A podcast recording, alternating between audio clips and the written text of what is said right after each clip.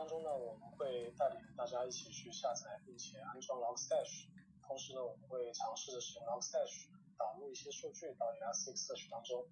那还是来到 Elasticsearch 的官网，进入下载页面，选择 Logstash。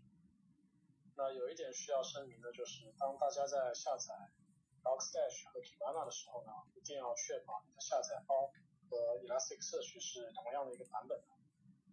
和之前一样，我们还是选择啊七点幺的版本。啊，下载后呢，将二进制文件进行解压。你也可以进入啊 Logstash 的 config 文件进行一些配置。然后在运行的时候呢，你通过指定这个配置文件，就可以去执行一些数据的啊插入以及数据的一些转换的工作。那在我们的课程当中呢，我们会到 Plan 这个网站去下载一个 Movie Lens 的一个测试数据集。那具体的下载过程呢，我就不做演示了。我们在 GitHub 上有一个详细的一个指南。现在呢，我们进入 Demo 环节。首先看一下刚才提到的 Logstash 的 config 文件。那这个文件呢，我已经在 GitHub 上为大家写好了，到时候大家只需要把这个文件呢。覆盖这个文件就可以了。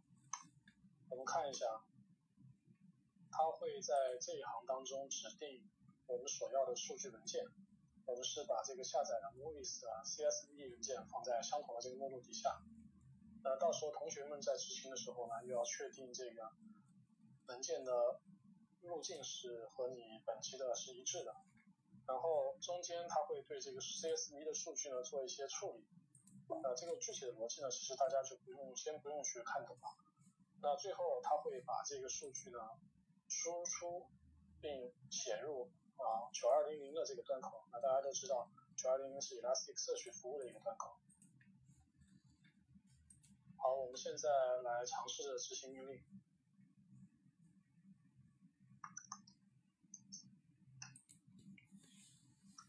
杠 F，然后指定你的这个配置文件。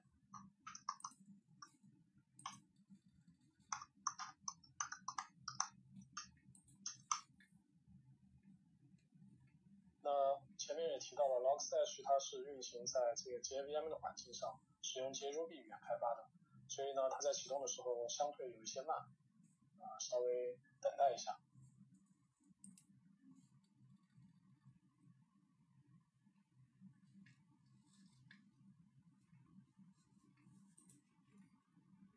好，大家可以在控制台上看到，这个时候呢，已经有大量的这个。数据啊已经被打印到控制台上去了。其实这时候这些数据呢也正在被写入 Elasticsearch。那希望大家客户呢也都去把这个命令执行一下，因为这个测试数据集呢我们将会在啊后面的课程当中的查询使用它作为一个测试数据集。好，现在这个数据插入应该全部完成了。啊，那在今天的课程当中呢，我们学习了如何下载并安装 Logstash。同时呢，我们下载了 Movie Lens 的一个测试数据集，并针对这个测试数据集呢写了一个配置文件。呃，最后呢，通过 Logstash 把这些测试数据写入了 Elasticsearch。那这些测试数据呢，将来会为我们学习如何查询 Elasticsearch 起到一个非常关键的一个作用。